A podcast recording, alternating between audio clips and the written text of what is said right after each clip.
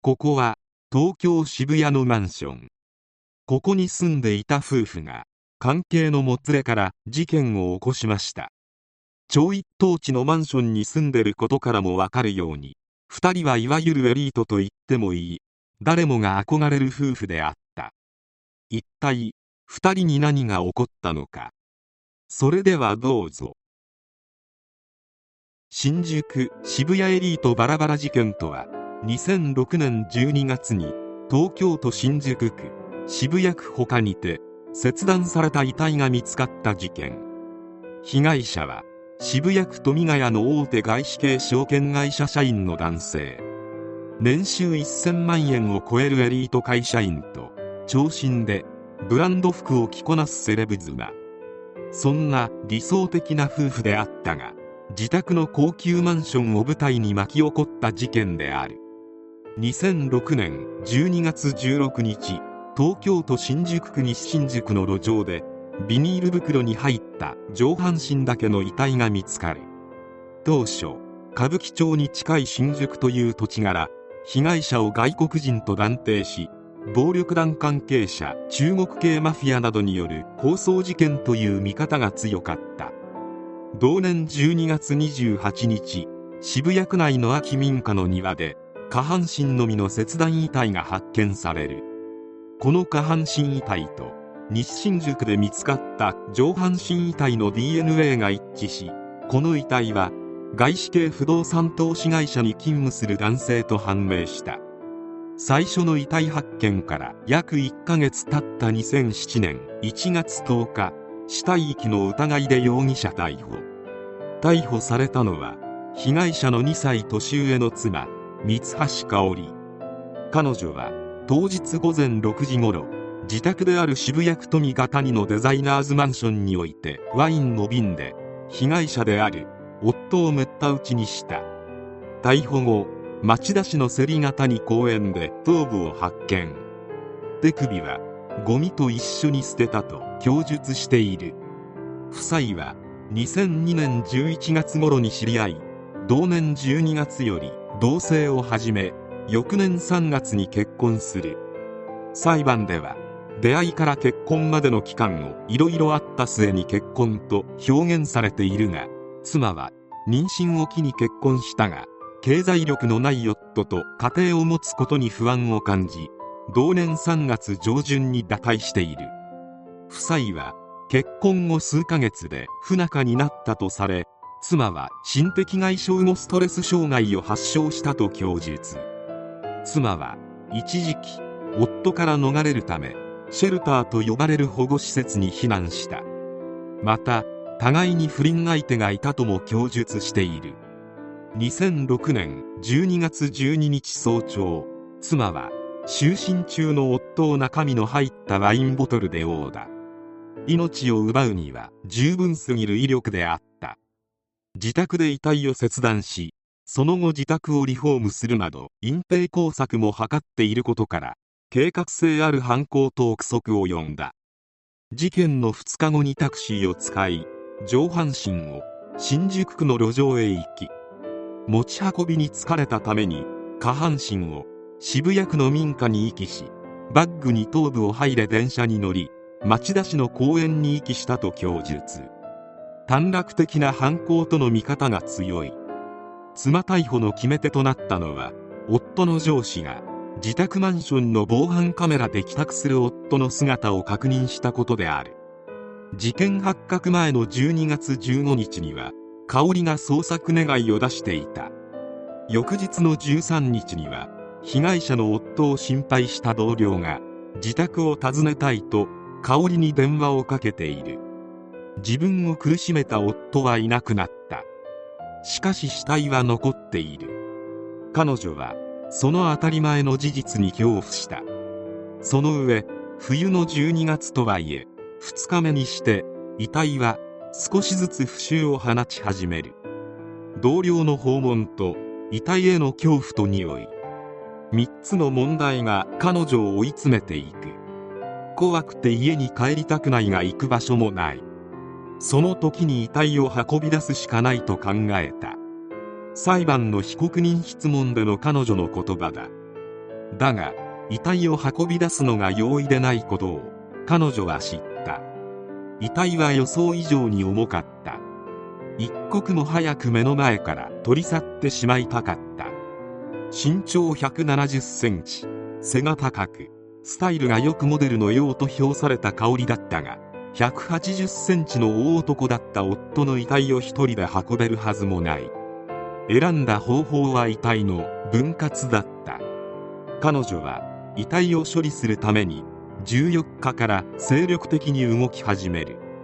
まず土ブルーシード台車キャリーケースノコギリを買い込み倒したクロゼットに土を詰め血が流れ出ないようにしてから遺体を分解したのである。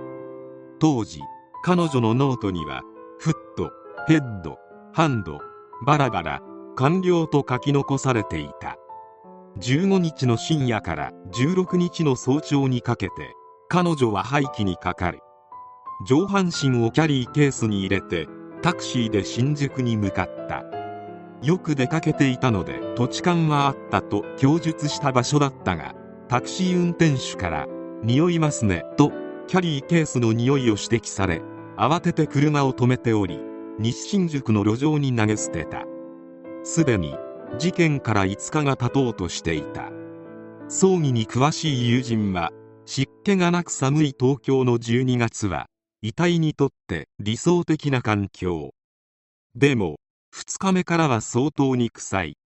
3日目以降ともなれば耐えられない状態だったでしょうと説明してくれた。香織自身自宅の不臭に日々怯えていたはずだからこの運転手の指摘はかなり恐ろしかったに違いない。そして彼女は下半身の運搬にかかる。しかし彼女が選んだのはキャリーバッグに入れて台車で運ぶ方法だった。指紋からの発覚を恐れ左腕と右手首は生ゴミに。人物の特定につながりやすい頭部に至っては翌日電車に乗って町田の公園に持って行き35センチの穴を掘って埋めている。人の特定につながらない夫の体など彼女にとって生ゴミぐらいにしか思っていなかったのかもしれない。だからだろうか。彼女は下半身を捨てた現場について自宅近くだが知らない場所だったと供述している。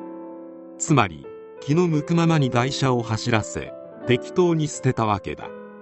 この時の心境を彼女は自宅の目の前に広がる代々木公園がとにかく真っ暗に見えた。代々木公園だけが真っ暗で世界中に自分一人しかいないように思えた。と振り返った。初公判は2007年12月20日に東京地方裁判所で開かれた。